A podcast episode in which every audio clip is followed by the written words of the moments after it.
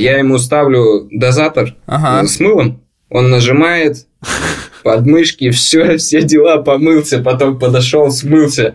Все, выходим, выходим. Это да. Блин, охренеть. Ему как будто не два с половиной, а 25.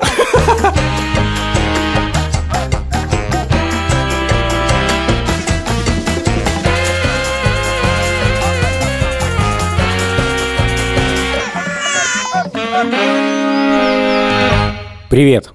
Меня зовут Александр Борзенко, и это подкаст «Сперва роди», подкаст, в котором мы обсуждаем родительство, но при этом не даем никаких советов, а только делимся своими тревогами, переживаниями и смешными историями. И не смешными. И не смешными тоже. Троих детей, которые я постоянно обсуждаю в этом подкасте, так сказать, герой этого подкаста с моей стороны, со стороны нашей семьи, это Петя, ему 13 лет, Тише 11, а Мане 8. Но, когда вы будете слушать этот выпуск, Мане будет уже 9 лет. Меня зовут Юра Сапрыкин, моего сына зовут Лева, ему два с половиной года. А я напоминаю вам, что вы можете писать нам письма по адресу сперва роди собака медуза.io или присылать, опять же, письма или аудиосообщения в телеграм-канал Медуза Loves You. Передаю слово Владимиру Цибульскису. Что ты заспойлерил имя Ивана? Цибульский скис. Привет, меня зовут Владимир Цибульский, как вы могли догадаться. А, мою дочь Соню, как вы, как вы тоже только что могли догадаться, зовут Соня. И, и ей два года и почти три месяца. Стоп, каких почти три месяца? Ровно три месяца. Вован, Сегодня поздравляем. Два года и три месяца – это важный возраст в жизни. Два лю- года и четверть В года. жизни любой рижанки. Так, важная вещь. Спасибо большое бренду дезинфицирующих средств Lysol, который поддержал наш подкаст в этом выпуске. Lysol – это американский бренд, которому уже 130 лет, то есть больше, чем всем нам в сумме, но, возможно, вы о нем еще не слышали, потому что раньше его не было в России. А этим летом он появился в российских магазинах, и теперь можно купить дезинфицирующий аэрозоль. Lysol — это такое средство для самых разных поверхностей, которое, по словам производителя, убивает 99,9% бактерий и вирусов, в том числе вирусы, которые вызывают простуду и грипп. Узнать больше можно по ссылке, которую мы оставили в описании этого эпизода на сайте Медуза. В третьем сезоне мы обсуждаем тот опыт родительский, отцовский, которого у нас самих нет. И сегодня своим опытом делится с нами Кирилл, который живет в Омске. Он электрик. И мало того, что у меня нет никакого опыта с электрикой, но самое главное, что Кирилл работает вахтовым методом. То есть он месяц дома со своим сыном Артемом, которому два с половиной года. Он ровесник Левы с Соней примерно, да? Да. А на месяц уезжает на работу. Даже не на месяц, а больше. У нас был как-то выпуск про расставание, мы там рассказывали, как это иногда бывает горько, больно, неприятно, как это тяжело и так далее. Но просто прикиньте, что вся ваша жизнь – это регулярное расставание.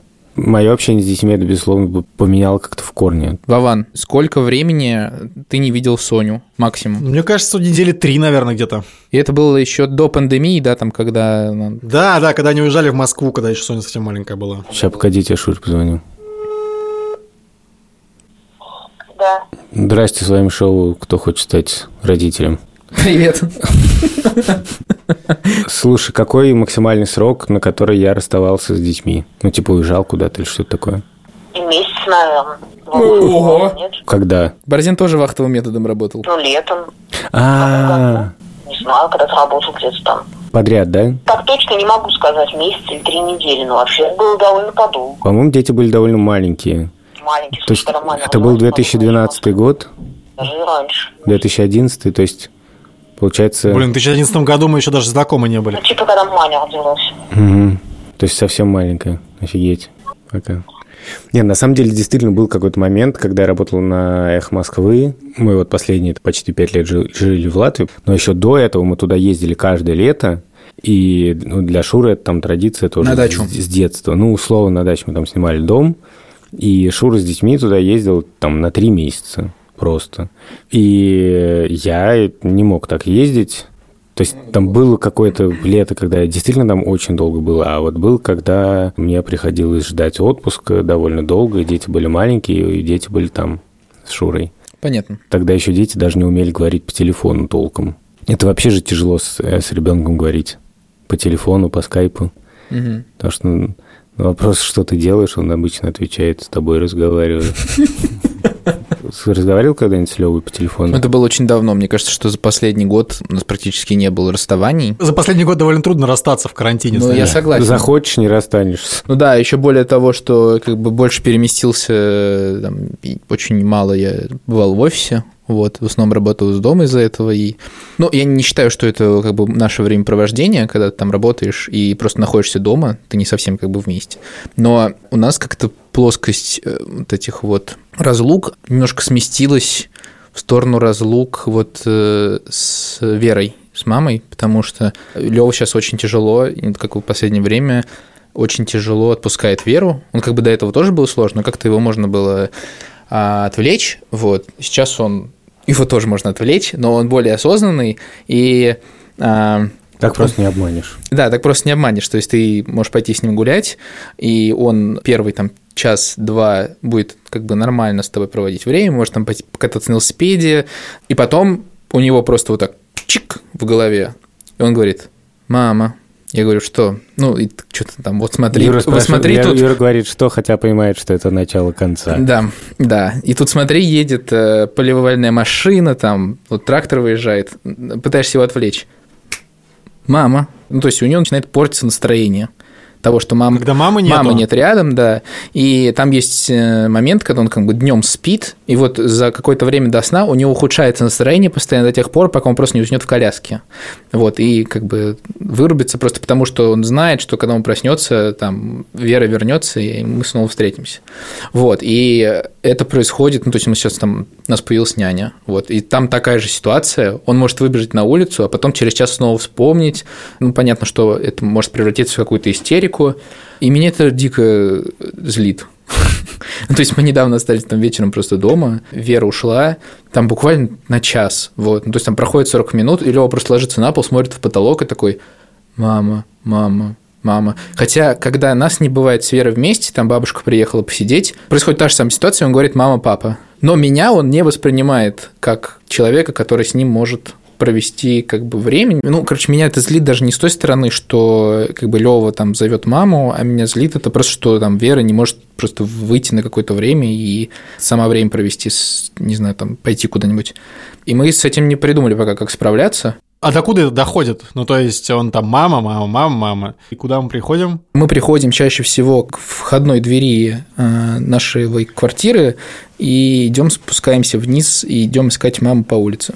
А, довольно радикально. А, Да, да, и если ее нет э, где-то на горизонте, то вероятнее всего, что начнутся слезы. А ты не говоришь ему, типа, ну, мама ушла на работу. Вот, да, да, да. Такое тоже может быть, но слово работа может, э, короче, может быть два пути, что он чуть-чуть успокоится и смирится с этим и будет ходить э, с, с надутыми губами, и либо второй план – это то, что он просто плачет на плече лежит. Третьего сценария нет, что он такой «Ха, мамы нет, тогда пойдем гонять на велике». Блин, ну я сочувствую тебе, потому что, в принципе, Соня так тоже иногда зовет маму, но в основном вот, типа, когда засыпает, вот вчера она такая засыпает, потом такая вдруг «мама, мама, мама, мама, мама, мама». Я такой, слушай, мама придет, когда ты проснешься, поэтому тебе выгоднее сейчас заснуть. Ну, чисто по статистике. В итоге она заснула, правда, но я применил э, такой лайфхак, который придумала на самом деле Шмагун, что ты просто начинаешь перечислять всякие штуки. Типа, мы с тобой котика видели? Она такая, да. Такой, а котик спит ночью? Она такая, хм. И я такой, спит. А птичку мы с тобой видели? Такая, да. А птичка ночью спит? Она, спит, да. И, короче, в итоге вот так вот, типа, уговариваю, ну, типа, говоришь ей кучу всего подряд, и она пока все это слушает, уже забывает там про всякую маму и про все на свете. И дальше уже ложится. Нет, ну у меня-то на самом деле все это как бы с расставанием и с тем, кого зовет ребенок, все достаточно просто, потому что я так получилось с рождением детей, что я недостаточно присутствовал на вот каком-то очень важном уровне такой прямой заботы. Но когда дети подросли, появилось некоторое новое, другого уровня сентиментальное переживание. То есть, грубо говоря, когда дети уезжают в ОПШСМС, вот в Латвию, я остаюсь в Москве работать, то вдруг Тише там говорит, что он очень скучает по папе. И когда же папа приедет, когда папа приедет. И у них там специальное какое-то обсуждение, вот когда папа приедет, и какие-то планы вокруг этого, вот что когда папа приедет, мы пойдем туда-то. Обнадежил ты меня. И Повзрослели. да, Теперь, когда, когда Лева будет говорить «мама, мама, мама, мама», Юра будет говорить «вырастешь, поймешь, сынок». Поживем, увидим. А самое дурацкое, что когда у нас были случаи, там, что, ну, допустим, вечером меня нет, то Вера мне пишет, Лёва тебя спрашивает постоянно. Я такой, ну зашибись. А ты не то мог бы- было, да? Ну, у меня есть такая гипотеза, что на, на, на самом деле ребенок просто чувствует, что кого-то не хватает, да, и пытается это как-то восполнить, и э, вообще там, ну вот он все время проверяет, все ли в порядке. Кстати, Лева умеет говорить Йонси? Ся, он говорит. Ся? А если, а если. Йонси нет, он спрашивает его? Просто я пытаюсь понять, э, если кого-то не хватает дома, то это любое суще- существо или... Эксперимент подкаста «Сперва роди». Йонси на месяц переехал к Вовану. Заметит ли это Лева? Блин, я бы хотел. У меня бу- буквально бывали случаи, когда Соня меня не узнавала.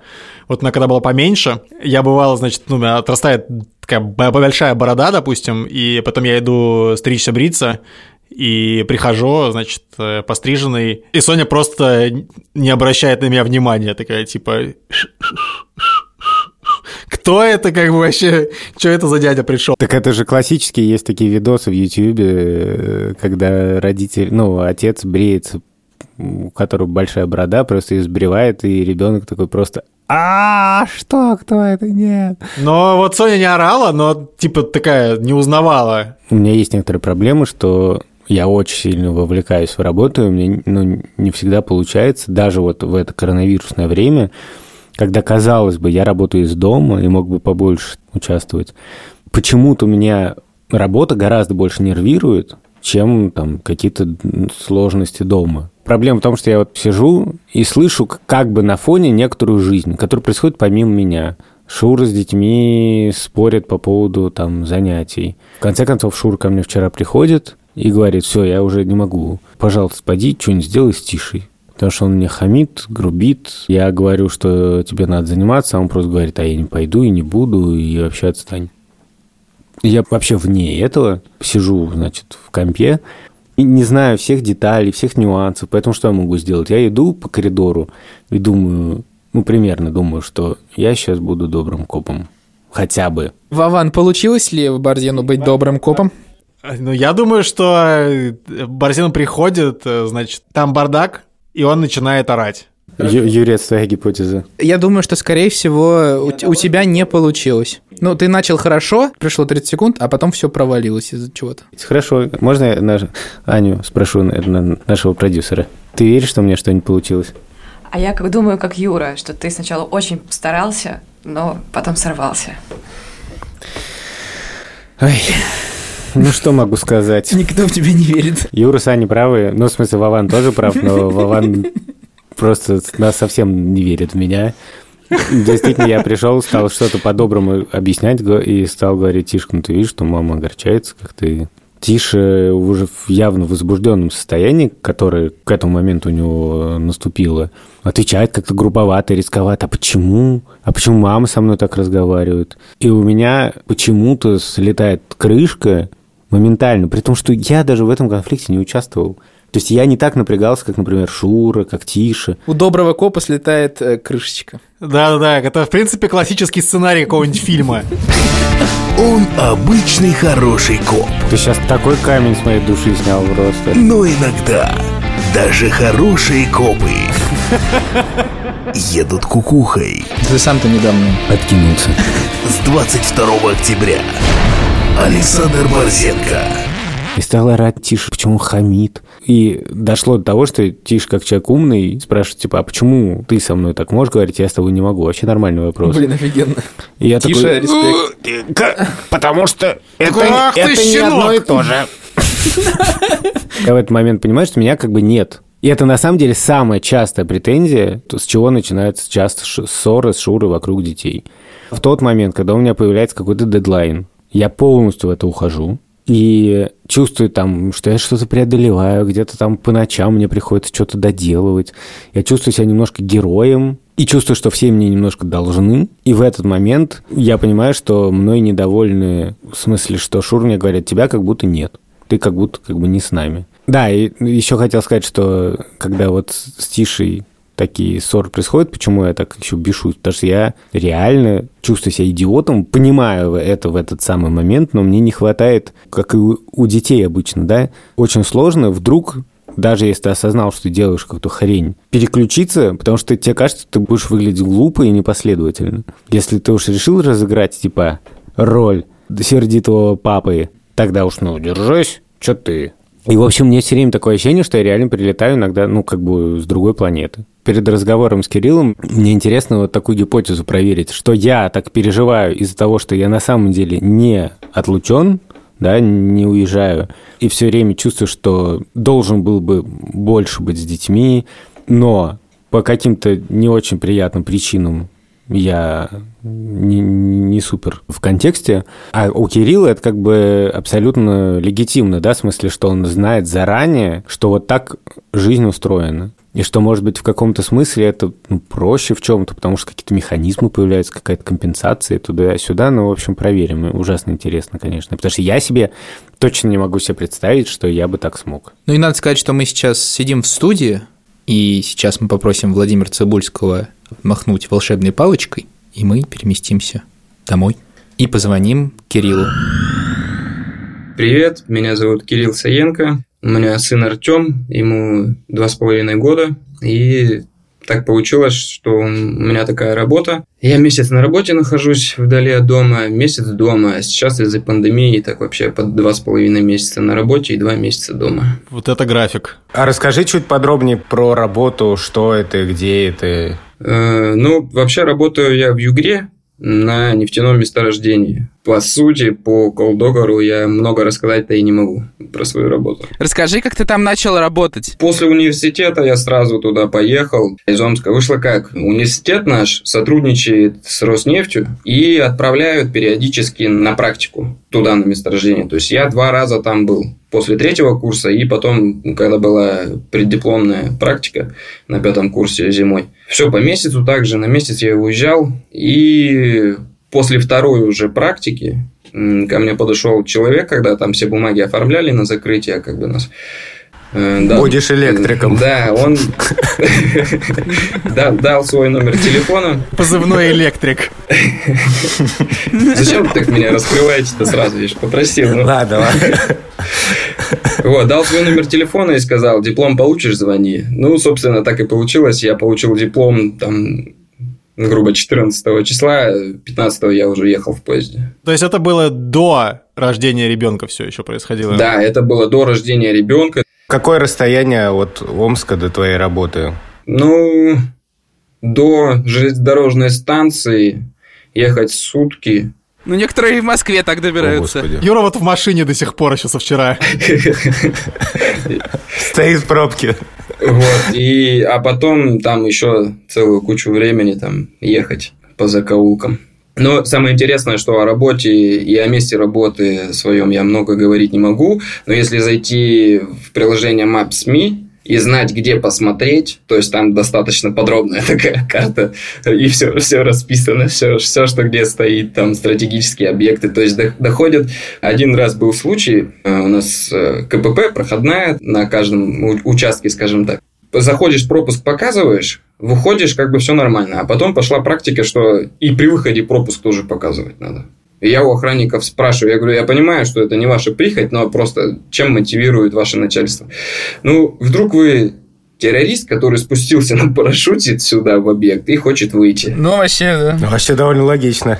Слушай, а когда Артем а, рождался, ты был в Омске или ты был на работе? Отпуск берется за год, то есть вот сейчас конец года, и я отпуск беру уже на следующий год полностью. И мне повезло, по чистой случайности мне выпал отпуск на май, и я был дома в момент рождения. Понятно, то есть легко могло бы быть иначе, да? Да, да. Да. Слушай, а если по-простому вот такая работа с таким графиком, это ну, выгоднее? То есть э, есть какие-то условия, которые ну, тебя побуждают на это идти? Да, конечно. Много причин, почему я работаю. Во-первых, мне нравится своя работа. Моя профессия именно то, чем я там занимаюсь. Проезд мне, естественно, оплачивают туда-обратно, как бы в этом вопросов нету проживания, то есть условия, ну, сейчас условия, понятно, они не такие, как они были раньше, то есть мы живем вообще в общежитиях, там по три человека в комнате, э, абсолютно все условия, то есть нет такого, что мы там в вагончиках там моемся где-то Комфорт, короче. топленым снегом там или что-то в этом роде, да. Ну и зарплата, если сравнивать э, с Омском, то я при- примерно получаю раза в 4, а то и в 5, наверное, больше рядового здесь электрика. Понятно. Слушай, то есть твоя жена уже знала, когда вы собирались э, рожать ребенка, что ты вот так уезжаешь, приезжаешь, и вообще во время беременности, да, получается, тоже так уезжал, приезжал. Да, да, да. У нас изначально сразу был разговор на эту тему. То есть я ей задал вопрос, э, либо мы уезжаем туда, будем жить там, но я буду работать все равно, ну не месяц, но буду по две недели работать. Мгм. Вот, либо мы остаемся здесь. То есть, ну, она выбрала, естественно, вариант здесь. Ей проще и удобнее, когда я месяц дома. То есть, был разговор даже про то, чтобы я перевелся по две недели работать, чтобы чаще бывать дома. Но все равно она как бы от этого отказалась. Говорит, что лучше, когда ты целый месяц дома, есть время построить какие-то планы, куда-то съездить, там что-то сделать. Ну и во-вторых, естественно, и мои родители, и ее родители, они здесь живут, в Омске. А правильно я понимаю, что ты когда месяц дома, ты вообще ну, не работаешь? Да, ну, где-то что-то бывает, выскакивает там через знакомых, э, также электрику там поделать, что-то в этом роде. Рассматривал варианты крутить баранку, там, доставка или что-то в этом роде. Ну, В смысле, ты рассматривал, типа, месяц там работаешь, приезжаешь, и еще здесь э, тоже работаешь. да, конечно, конечно. Ну, потому что две недели проходит, когда я дома, все нормально, я расслабляюсь, отдыхаю, а вот вторые две недели это уже какая-то ломка по работе.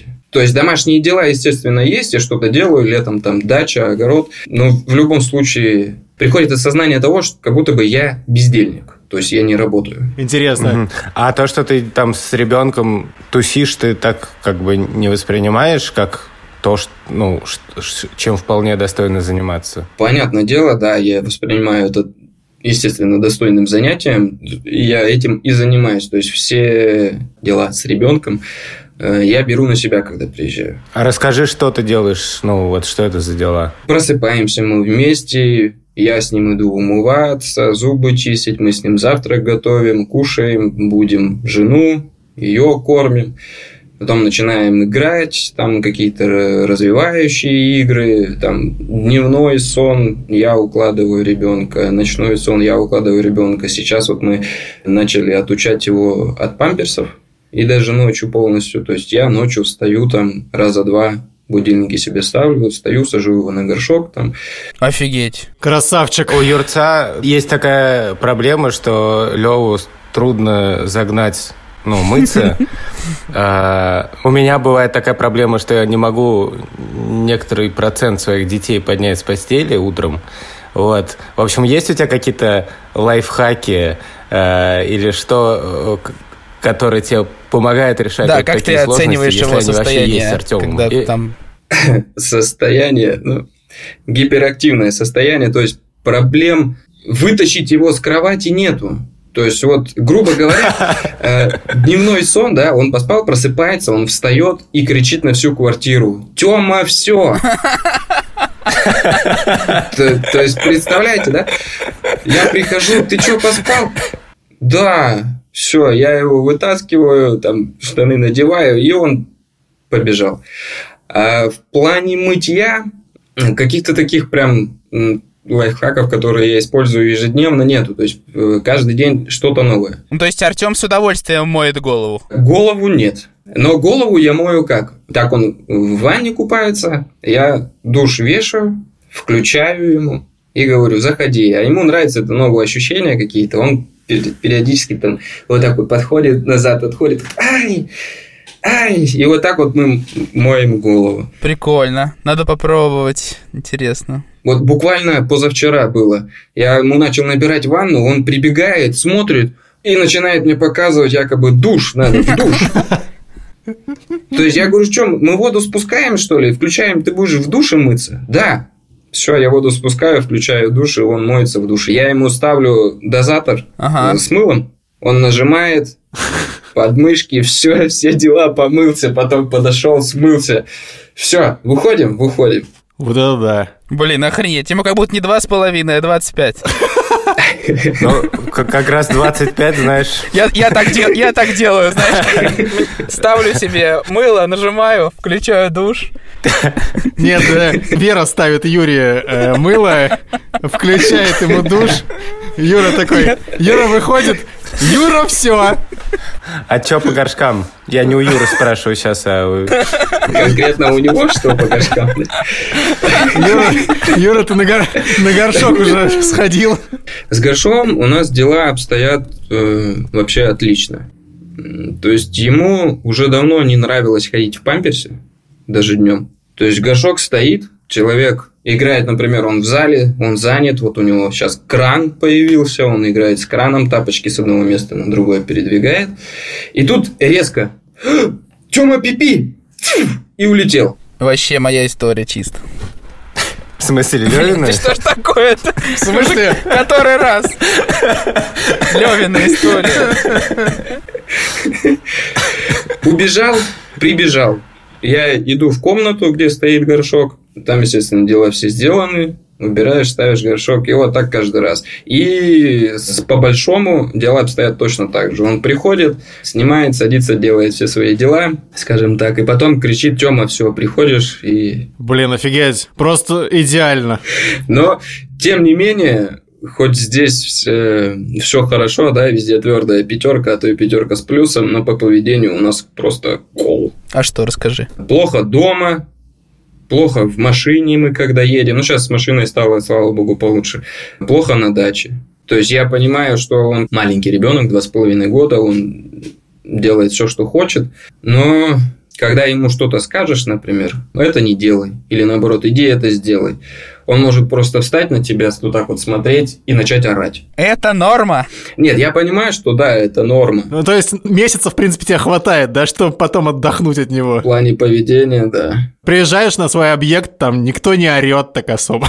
Нет, почему? Там орут, там орут, орут похлеще. Ты даже не знаю, у тебя месяц тут орут, месяц там орут. В поезде, я пока еду в поезде, вот это вот отличное время. Я всегда покупаю верхние полки, залазю туда и отключаюсь.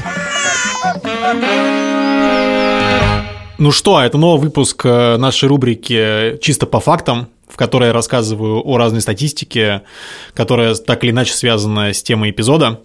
Сегодня, конечно, статистика про вахтовиков. Росстат нам говорит, что у нас в стране как минимум полтора миллиона вахтовиков.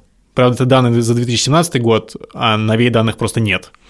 Наверное, сейчас их еще больше. А сайт Авито выяснил, что за последний год э, число вакансий вахтовиков э, выросло на 19%, причем абсолютных цифр он не приводит, но вот мы знаем, что на 19% число вакансий увеличилось. Чаще всего требуются водители, охранники и разнорабочие, причем чаще всего они требуются не на крайнем севере, а в больших городах – в Москве, Петербурге и Уфе.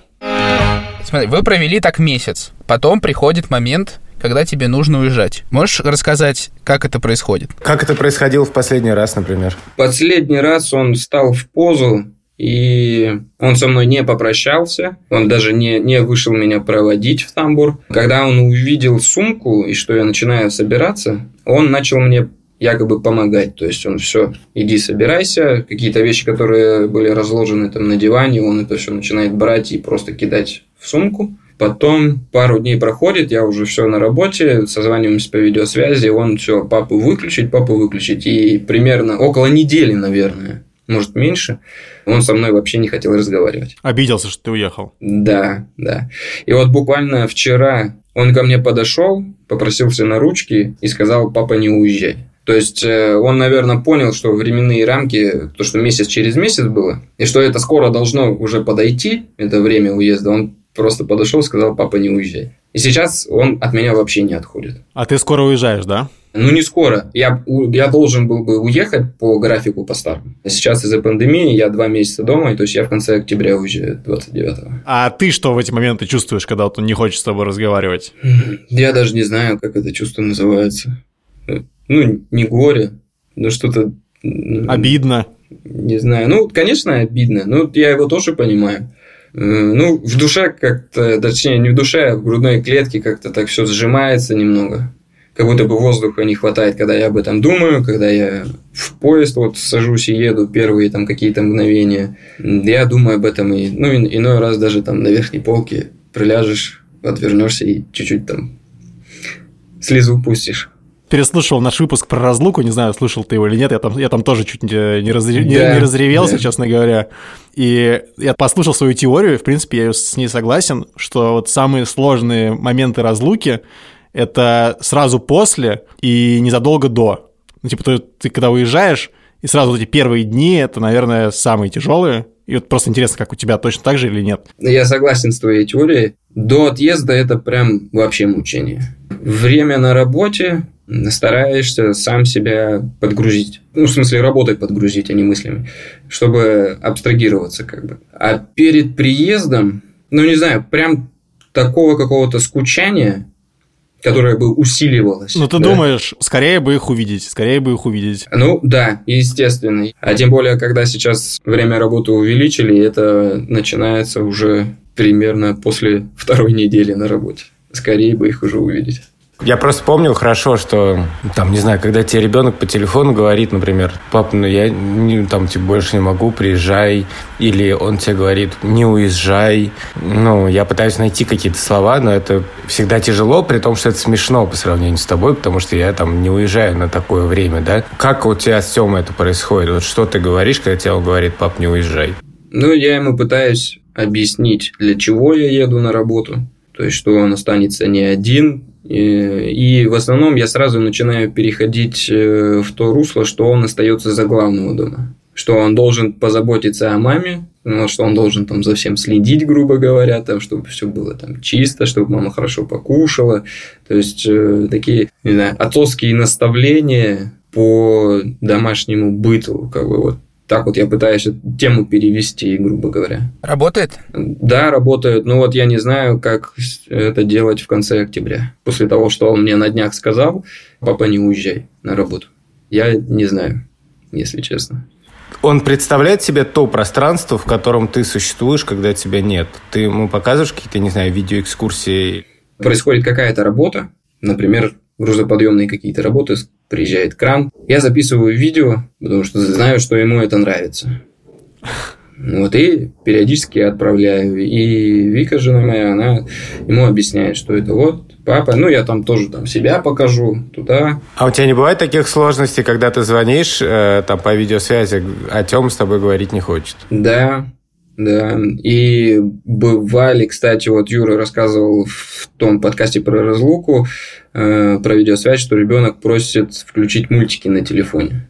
Да, да, да. У меня было такое, только у меня он просил не мультики включить, а чтобы Вика позвонила бабушке. То есть я не хочу разговаривать с папой, я хочу поговорить с бабушкой. Тебе удается это, ну, как бы к этому относиться легко и принимать это, и, и понимать, что так, это, ну, нормально? Да, я стараюсь списывать это на его эмоциональный фон.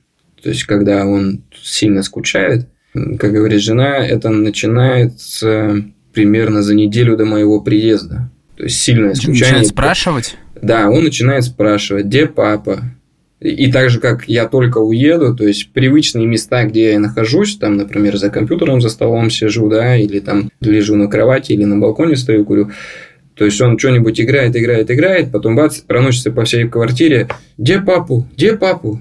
Вика ему начинает объяснять, папа же уехал на работу, он такой, а, точно, и дальше идет играть, занимается своими делами. А он сам понимает, что через неделю ты вернешься, или это ему э, мама сообщает? Ему, да, ему мама сообщает, естественно. Вот там через столько-то дней, вот папа приедет, папа уже взял билеты, и все, вот он, там потом завтра, вот он приедет. Блин, интересно, что он тебя ждет, ждет, ждет, и потом ты приезжаешь, хочешь его обнять, а он тебя не узнает.